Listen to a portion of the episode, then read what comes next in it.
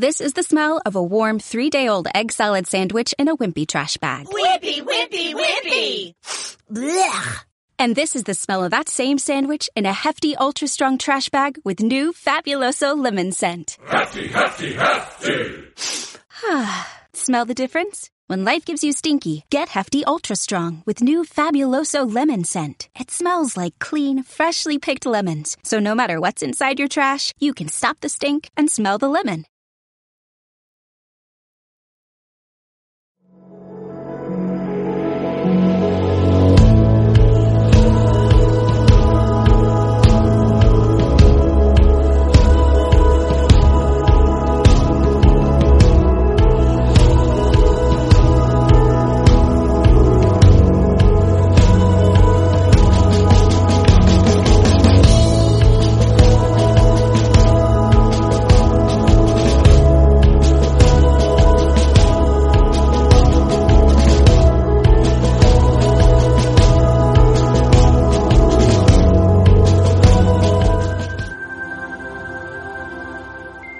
Spotify. Home Radio Podcast. Desenredando la madeja, un recurso terapéutico. Iniciamos. Muy buenos días todavía a nuestra muy querida audiencia de Home Radio. Nuevamente soy el terapeuta Enrique Solórzano de la Clínica de Adicciones Trino y por segunda ocasión tengo el agrado y privilegio de poder acompañarnos en este día un muy querido amigo, el senador por la República Emilio Álvarez y Casa, y con quien vamos a platicar un poquito con respecto a esta nueva ley ya autorizada, me parece, en la Cámara de Senadores y que se encuentra en proceso de autorización en la Cámara de Diputados en la que se está permitiendo el uso lúdico de la marihuana, el uso, médico, el cultivo, la aportación de cierto gramaje, etcétera. Y bueno, pues sin más preámbulo, te doy la bienvenida, Emilio. Muchas gracias por estar nuevamente con nosotros eh, para esta de las últimas emisiones de Home Radio de este muy atropellado 2020. Te agradezco. Bienvenido, Emilio. Enrique, ¿cómo estás? Un gusto saludarte y por tu conducto al auditorio de On Radio y de la Clínica Trino, que eh, ya habíamos tenido el gusto de platicar. Fuerte abrazo. Ahora sí que como en tiempos de redes y cuando la gente oiga, buenos días, buenas tardes, buenas noches, ¿no?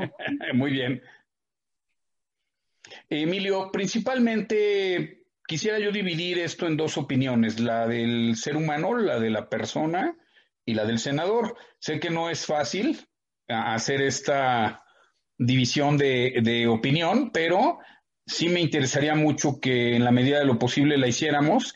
Y primero, ¿no? ¿Qué, qué te merece como opinión en la parte de, de Emilio Álvarez y Casas, sin el ya, cargo? Si te parece, lo, lo hacemos al revés. Ok. Para, para que se explique, la gente tenga claro que se aprobó y luego ah, y luego sobre eso te doy mi valoración. Que como Me encanta la idea. Adelante. Es, es, complicado, pero mira. Sí, sí. Eh, es bien interesante que la gente sepa por qué el Senado de la República legisló en materia de la cannabis, eh, popularmente conocida como marihuana. Y, y, eso es un aprendizaje interesante y les pido que tomen nota porque nos sirve como metodología para este y otros temas. Eh, el Senado le entra al tema porque recibió un mandato judicial. Mm. La Suprema Corte de Justicia de la Nación le dijo al Senado, al Poder Legislativo, tienes que entrarle al tema, ¿no? Ya no te puede ser magia, ¿no? Ok. Eh, y, y, la Cámara de Senadores fue la Cámara de Origen, es la que empezó a discutir el tema. Ya había varias iniciativas, pero aquí no hay nada que tu tía ni darle vuelta, o sea, ya había fecha, de hecho, por la pandemia se tuvo que diferir un poco, se pidió una prórroga y tenemos límite hasta el 15 de diciembre, Enrique. Ahora, okay. ¿por qué el Poder Judicial le entró a este tema? Y ahí es donde viene la moraleja y el aprendizaje. Fíjate que cinco personas, bajo el litigio estratégico, es decir, para forzar a la Suprema Corte, metieron cada una un amparo. Mm. Eso se llama litigio estratégico. Es decir, queremos forzar cuando vemos una ley injusta o una ley que está mal a que la Suprema Corte se pronuncie. De manera que cinco personas obtuvieron un amparo para poder fumar marihuana. Mm. Y eso generó, cuando hay cinco amparos en la misma tendencia, sentido o, en la misma conclusión, eh, genera entonces una tesis jurisprudencial, genera una tesis que obliga a cambiar esa ley. La Corte dice, bueno, pues eh, resulta que la Ley General de Salud en ese particular es inconstitucional. Entonces, el disparador de esto, Enrique, son gente como tú, como yo, que decidieron hacer del tema de la prohibición de la marihuana una batalla legal, una batalla política y una batalla cultural.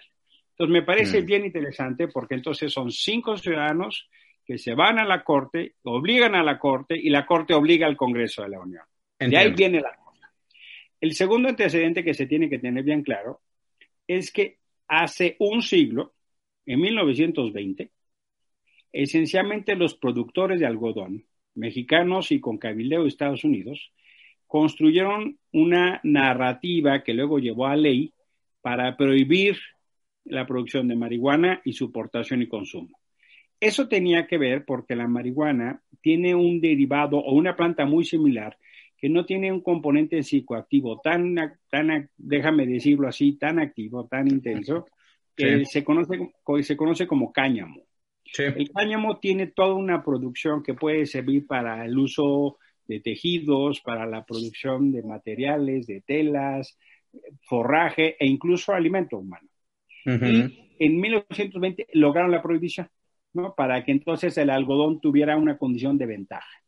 Entonces, eh, a partir de ahí se construyó toda una cultura que se conoce como prohibicionismo, una cultura que se le dice punitiva, es decir, vamos a poner un castigo por esto. Entonces, eso desarrolló toda una cultura, Enrique. Cuando yo era chavo, eh, las advertencias de la generación precedente, mi abuelita, mis tías, mi mamá, y te querían poner ejemplo de alguien que tenía una mala conducta, te decían, ya hombre, vas a ser marihuano, ¿no? Ok. marihuano era lo peor que le podían decir a uno. Pero la cosa ha ido pasando y ahora uno ve, pues los marihuanos son light, ¿no? Son orgánicos, son fresas, ¿no? Al lado de todas las pastas y anfetaminas y toda la industria de las drogas. Ahora resulta que pues, los marihuanos, la verdad, son bordeando la ternurita, ¿no? Sí, sí, sí, claro. Y, también hemos visto cómo en el mundo ha cambiado el tema muy radicalmente, eh, ya en Estados Unidos, en muchos de los estados, por lo menos eh, los que son frontera con Estados Unidos de manera destacada, la costa oeste, Canadá, pues ya se ha despenalizado, ¿no? Y en, en, Uruguay es otro ejemplo interesante. De manera que así llega el tema, así se pone en la discusión. ¿Qué fue lo que se aprobó? Se aprobó una nueva ley, que es base del marco federal, se hicieron modificaciones a la Ley General de Salud y se hicieron algunas, pero no todas, modificaciones al Código Penal. Eh, por ejemplo, eh, tú puedes ya aportar hasta 28 gramos de marihuana sin que sea esto un delito, ¿no? Eh, para que el público nos entienda, nos acompañe, más o menos se considera que un churro puede pesar 3 gramos, ¿no? Ok.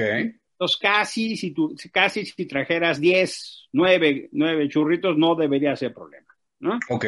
Ahora, de 29 gramos a 200 gramos, puede ser considerado una falta administrativa, Enrique.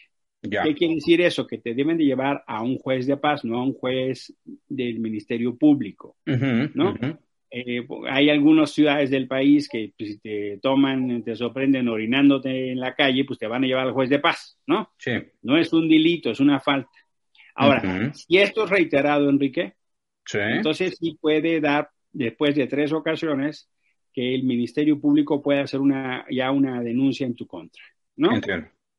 ¿Por qué esto tiene alguna relevancia? Tiene alguna relevancia porque hoy por hoy, hoy en día, hay 18 mil personas en la cárcel en México que portaban de un gramo a, perdóname, de 6 gramos a 200 gramos. Ok. Hay 18 mil personas. En, su, fíjate, Enrique, la mayoría mujeres que le llevaban marihuana a sus esposos, a sus novios, a sus lo que tú quieras, ¿no? Que eran pues las que cargaban la marihuana, ¿no? Entonces, con esta modificación, eso tendría que cambiar, Enrique.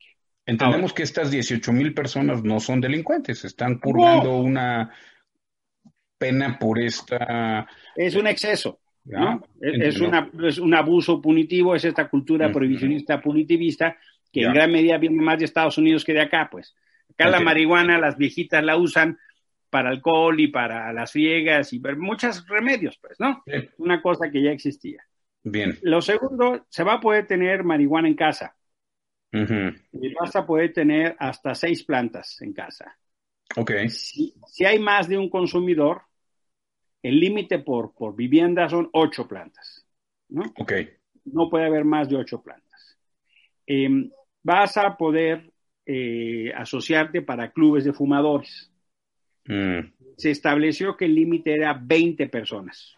¿no? ¿En un club? En un club. Ok. ¿no? no puede haber más de 20 personas por club esa gente va a poder sembrar su marihuana y va a poder consumir su marihuana, ¿no? Entiendo. Es como pues un club deportivo, como un club de la como antes había del cigarro, ¿no? Del tabaco. Exacto, los que fumaban pipa, los que fumaban puro, una cosa así. Eh, ahora se va a poder constituir ya un espacio de producción industrial, se va a poder procesar industrialmente para fines farmacéuticos, eh, de producción de cualquier tipo, ¿no? Para ¿La parte lúdica solo es permitida a, nivel hogar, a nivel en, esta producción? Fíjate que ahí cambió el concepto y se quitó el concepto lúdico, ahora se habla del concepto de uso eh, responsable o uso adulto de la marihuana. Ah, sí, ok. Porque no es un tema propiamente lúdico, sino es un asunto donde puede ser o no lúdico, ¿no? Es como el cigarro, el cigarro puede ser o no lúdico, el alcohol puede ser o no lúdico. Entonces, se, aplicó el mismo criterio, lo que la ley establece es el, que yo creo que está bien que así sea, el, uso responsable o el uso adulto. Y porque eso tiene una intención. La intención expresa es mandar el mensaje de que no es permitido para personas menores de 18 años.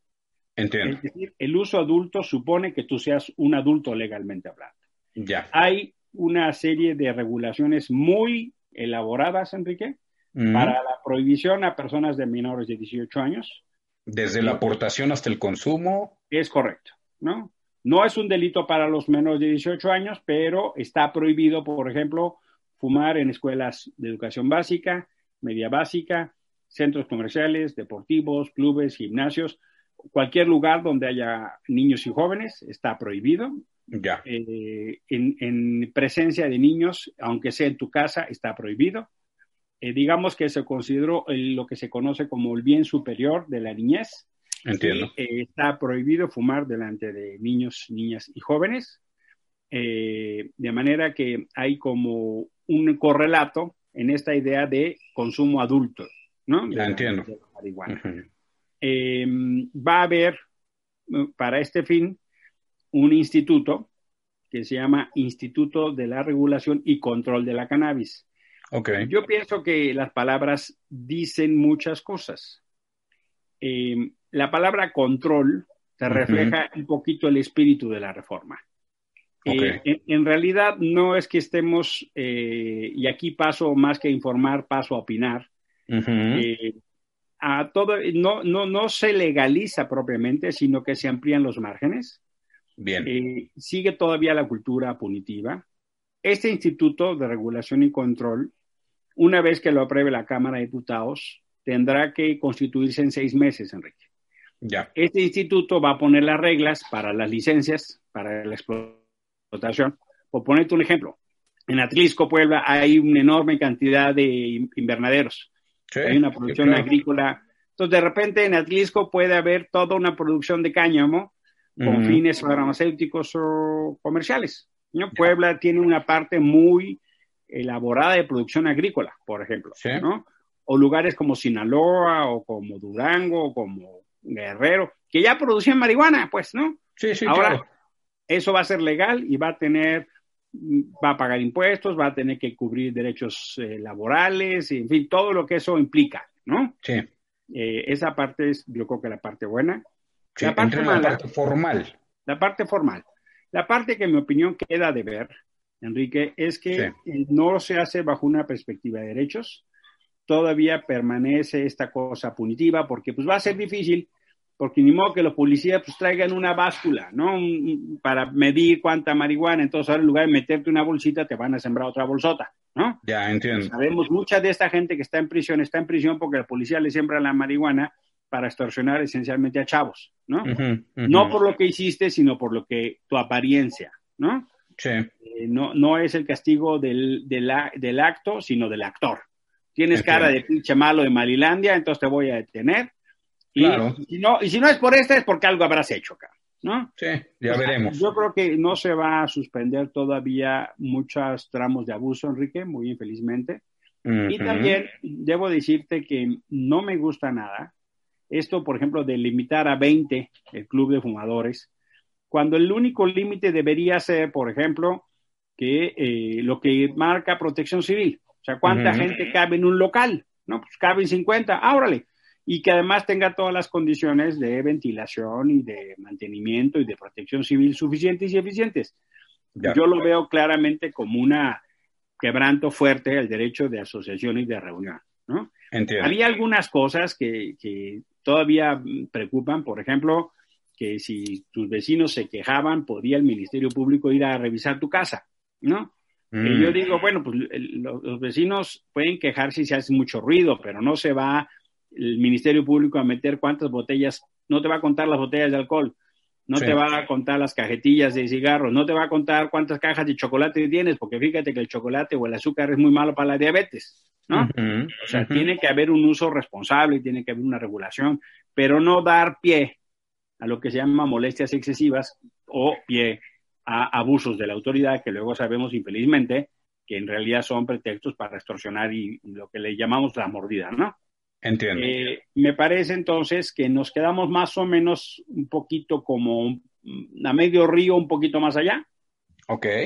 Em, creo que no, no se supera la visión prohibicionista y que va a dar lugar a mucha discriminación a los fumadores y fumadoras. Creo que mm, no se entiende que es un enfoque de derechos. Hay quien le gusta, hay quien no le gusta, pero debe entenderse que legislar no es promover. Debe entenderse que el problema está y hacerse menso o, o cerrar los ojos, pues no mucho. Hablar del tema, regular el tema y generar condiciones para cuando esto todavía genere eh, ámbitos de tensión. Por ejemplo, dejaron el Código Penal que es un delito regalarte marihuana, ¿no? O sea, lo cual es, es absurdo, Enrique, es absurdo, ¿no? O sea, yo, si yo te regalo a ti una botella de tequila, no es un delito, ¿no? Entiendo. Pero si te regalan un churro, sí es un delito. Entonces, eh, mm. son esas cosas que siguen todavía de la herencia y la inercia. Quien estaba en contra, quien por supuesto ve que la marihuana es la madre de todos los vicios y los malos de Malilandia, porque entonces si fumas marihuana ya vas a entrar a todas las drogas y ya es el fin de tu vida, dicen, bueno, pues se avanzó, ¿no? Quienes tienen una perspectiva de derechos, quienes tenemos un enfoque de garantías, decimos, pues se mantuvo todavía la herencia y la inercia punitiva. Yo en lo particular, Enrique, pienso que tenemos que dar paso a una cultura del uso responsable, yo, mm, haciéndome cargo de, que el tema es complicado, pero prefiero mucho mejor que haya una regulación, que haya un acompañamiento, que haya una prevención. La verdad es que el, fenómeno estable. Eventualmente, cuando tú y yo éramos chavos, era eventualmente más difícil conseguir marihuana. Ahora se consigue extremadamente fácil, está al acceso, está a mano. No, el, tema es que no se habla del asunto, no se habla del tema de las drogas, no se previene.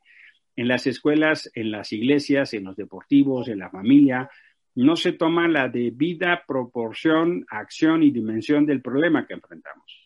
Entonces, por supuesto que lo que es hablarle a nuestros hijas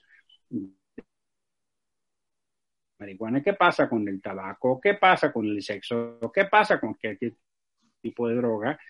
porque si nosotros no tenemos un principio de diálogo, en realidad vamos a ver que hay grandes espacios de riesgo, pero no de la marihuana. O sea, yo la verdad es que la marihuana no creas que me preocupa mucho. o sea, México ha pasado a ser un lugar de tránsito y consumo de muchas, eh, pero ya no solo de tránsito, sino de consumo de muchas drogas. Tú lo sabes mucho mejor que yo. Sí, claro. Mi trabajo cotidiano es acompañar a jóvenes que viven esos problemas.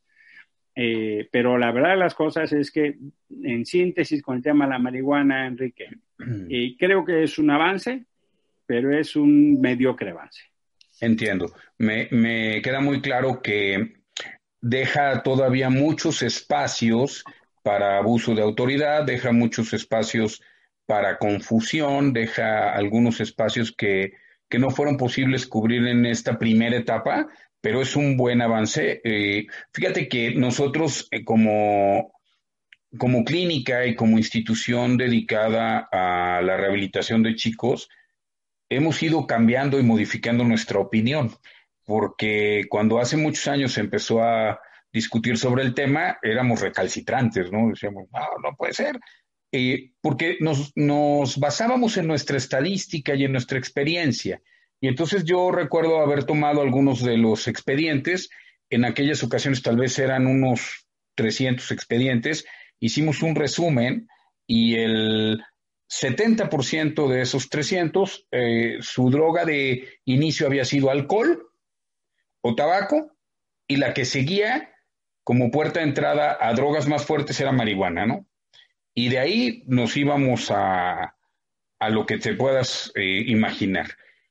Hoy en día no tengo toda la estadística completa, pero desafortunadamente muchos de los chicos están brincando ese, mm, ese proceso, están llegando. Hoy me llegan muchos chicos a la clínica que yo les digo, ¿y cuándo empezaste a beber alcohol? No, yo no bebo alcohol o que en el mismo proceso de rehabilitación nos dicen, no, bueno, yo no soy alcohólico, podría tomarme una copa y entonces les explicamos que no porque el proceso en el cerebro es muy similar, pero muchos ya se han brincado al cristal o empiezan principalmente con cristal por, por costo y los efectos y la accesibilidad que hoy tiene, ¿no? Hemos intentado nosotros ir eh, entendiendo esta parte, sin embargo nos sigue preocupando mucho que si la marihuana es una puerta de inicio a otras, tal vez por precio, tal vez por accesibilidad, tal vez porque les da menos miedo y ya una vez enganchados en el consumo, empiezan a, a consumir otras cosas. También hemos detectado que muchos de los chicos hoy no están consumiendo solamente marihuana, aunque ellos creen que sí, porque el mismo dealer, el mismo proveedor, la está mezclando principalmente con cristal. Entonces el chico empieza a consumir marihuana pensando que lo que está haciendo es solo este consumo y esta marihuana viene con cristal. En esta parte, Emilio, también sería un, un poquito voltear a ver si legislamos sobre la marihuana. No sé si haya necesidad de legislar con respecto a otras drogas, no para autorizar consumos como el que estamos autorizando, sino para ser tal vez un poco más rígidos, un poco más fuertes, eh, darle más dientes a la autoridad. No sé qué, opinión tengas al respecto. Mira, yo creo que es pertinente separar las discusiones, porque al meter eh, todo junto, me parece que me generamos una narrativa y una percepción que creo que ya no corresponde a la realidad. Ok. Eh, yo pienso que la, marihuana tiene una aproximación diferente. Eh, hoy por hoy hay un uso, por eso se popularizó el concepto del uso lúdico de la marihuana. Claro. De ahí viene, ¿no? Porque pues muchos chavos ya eh, se echan un churrito y no pasa nada, ¿no? por supuesto que, que yo creo que eso va a ir cambiando con el tiempo. La aproximación que tendría mi mamá, el tema, ¿no? Que te digo que ella, sus hermanas, su, su mamá, cuando querían advertirme de que yo iba, o alguien por malos pasos, hombre, vas a acabar como marihuana, ¿no? Eh, ahora la aproximación que tiene mi hija, que recién terminó biología, pues es bien distinto, ¿no? Como ha pasado en otros temas como la diversidad sexual, como el rol público de las mujeres, como incluso la construcción de plan de vida, donde ya no por fuerza las chicas tienen que tener hijos para realizarse. pueden ser mujeres plenas con independencia de la maternidad y lo mismo para los hombres. el, Fin de, la sexualidad ya no es solo la reproducción, sino la sexualidad como fin. Es, decir, estamos en un proceso de transformación muy, eh, creo yo, importante. Y creo que el centro de esa transformación tiene que ser la libertad y los derechos. Si hay gente que quiere, hombre, considerar absolutamente indispensable tener hijos, pues bienvenidos. ¿no? hay gente que sigue pensando en la, familia constituida por mamá, mamá, papá, hijitos, pues bienvenidos. Pero que eso no implique ni imponga otras visiones, ¿no? Que no implique negar otras visiones, ¿no? Entonces yo creo que lo que le toca al Estado es proteger que se puedan ejercer esos derechos. Eso me parece que es lo que tenemos que regular. Ya. Ahora, esto separado que es creo que lo que nos toca es cómo protegemos de riesgos o cómo protegemos de actos delictivos. Yo creo que el caso de la mm. marihuana es mucho mejor que eso esté absolutamente regulado y controlado, ¿no? Y eso no te disminuye el riesgo. Lo mismo pasa con el alcohol y lo mismo pasa con el cigarro y lo mismo pasa con el azúcar y lo mismo pasa con el consumo de grasas en exceso. Hoy por hoy las personas que mueren de diabetes es altísimo, ¿no? México es, vive una pandemia de diabetes por mala alimentación. Y lo que estamos haciendo es poner etiquetas en los alimentos, poner regulaciones, cambiar los tamaños, prohibir que en las escuelas se venda de tal tamaño, prohibir los anuncios de alcohol, poner etiquetas en los cigarros, generar restricciones incluso para que no se pueda hacer anuncios de cierto tipo en la televisión o en los periódicos. Es decir, advertir de los riesgos que existe por esos consumos, ¿no? Ok, sin que sea punitivo. Sin que sea punitivo, o sea, lo que estamos haciendo es controlar, ¿no? El daño que puede hacer la publicidad de alcohol, del tabaco, del azúcar en exceso, te pongo esos tres ejemplos, ¿no? Sí. De manera que haya cada vez más esto que se llama eh, conocimiento informado, consentimiento informado. Si tú vas a fumar, es, date claro que estás atentando contra la salud, estate claro que fumar causa cáncer, estate claro que el consumo en, alcohol en exceso, digamos, ¿no? Para que no sea la publicidad engañosa, subliminal, y que tú quieres aparecer como el, el, mamado Lawrence o la buenota que sale ahí en el anuncio, ¿no? Perdóname, o, el buenote, pues, ¿no? Para que no haya estereotipo de género. el, otro término está mejor, es más entendible. Entonces, eh, en ese sentido, pues que no sea la publicidad y el querer ser así, ¿no? Mm. Esa parte la hemos ido controlando. Ahora, por supuesto, Enrique, por supuesto que tenemos que regular con mucho más eficacia y eficiencia lo que está pasando con las drogas en México. El primer tema es que creo que este país y esta sociedad, o esta sociedad, porque somos muchos países a la vez, no acaban de asumir nuestras sociedades que tenemos un severo problema de drogas. La exposición al riesgo de las drogas es muy distinto al que tú y yo tuvimos de chavos, ¿no? Sí, totalmente.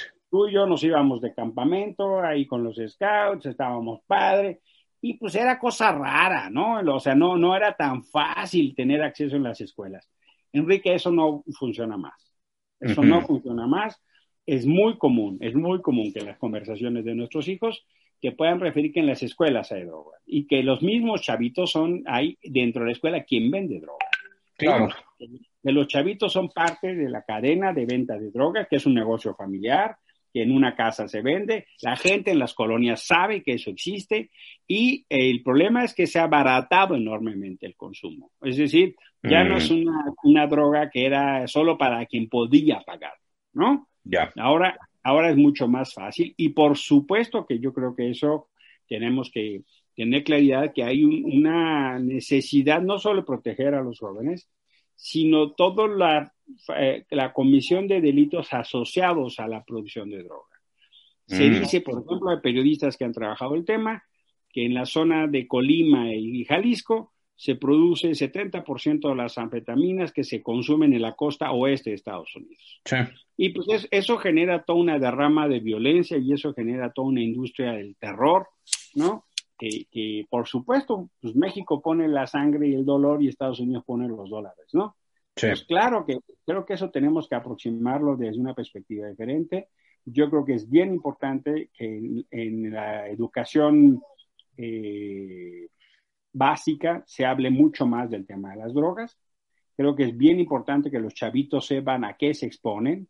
Creo que es bien importante que experiencias como la tuya puedan influir en temas de en secundaria, por ejemplo, ¿no? O sea, en secundaria necesariamente tendrían los chavitos, así como se les habla de biología, de cómo es el cuerpo humano y qué cuidados tienen que tener para que no haya embarazos no deseados, eh, pues, qué cuidados tienen que tener para no acabar presas de las adicciones. Y cuando digo adicciones, me refiero al alcohol, al tabaco, a todo tipo de adicciones. Claro. ¿no?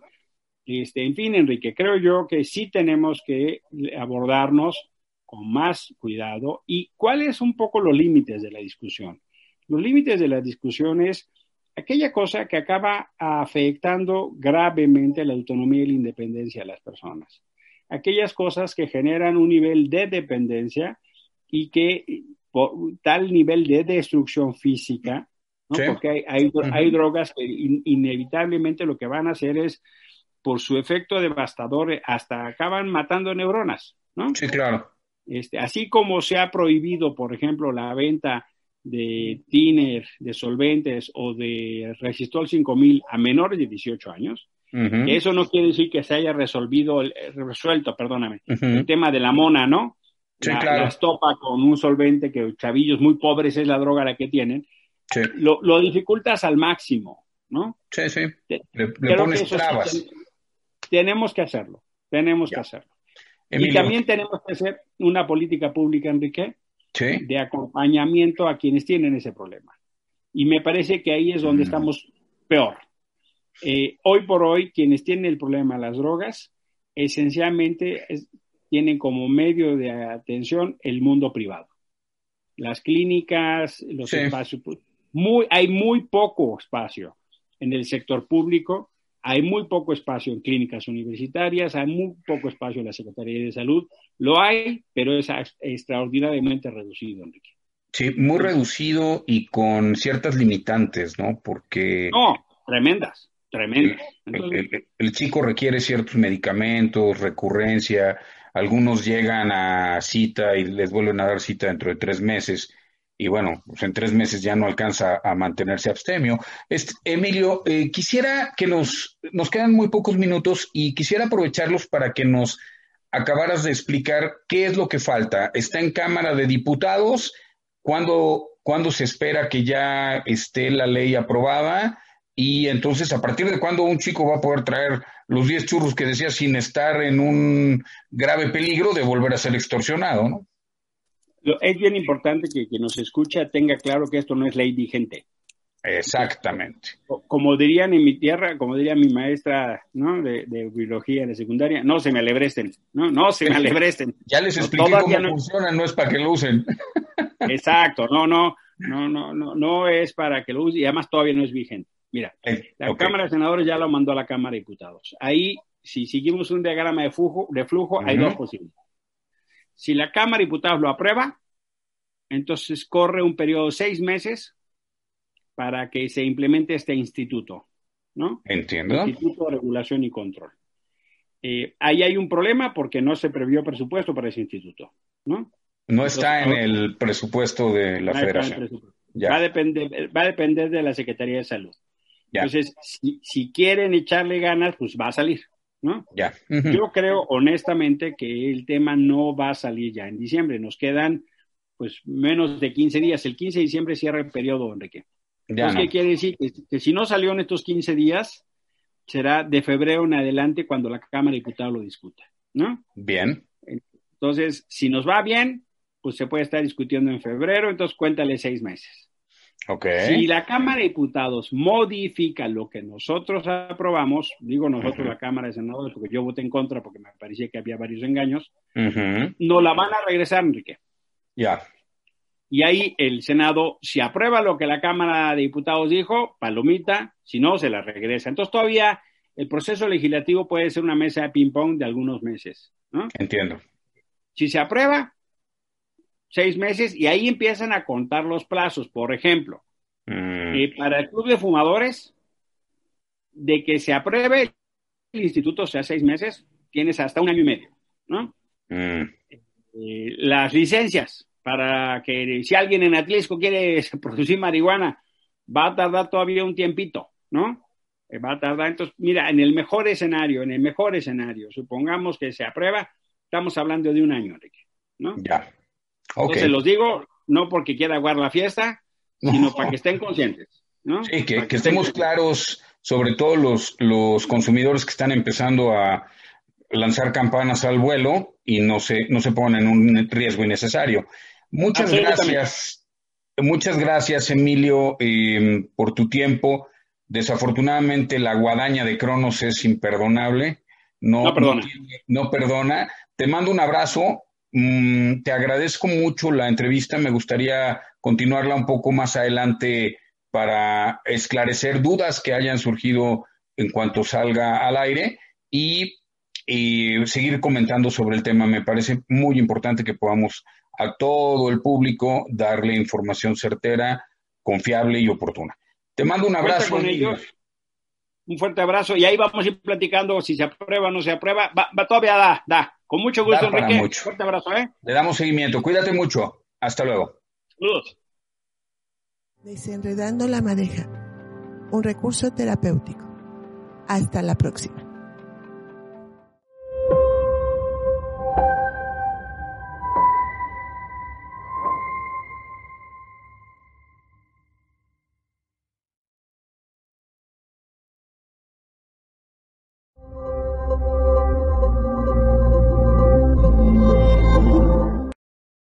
This episode is made possible by PWC. When unprecedented times are all the time, it's time to start walking the talk. Leaders like you turn to PWC to see and stay ahead. Upskill your workforce, use intelligent automation, and transform big ideas into breakthrough outcomes. Explore the human-led tech-powered solutions that help you thrive. It's all part of the new equation. Learn more at thenewequation.com.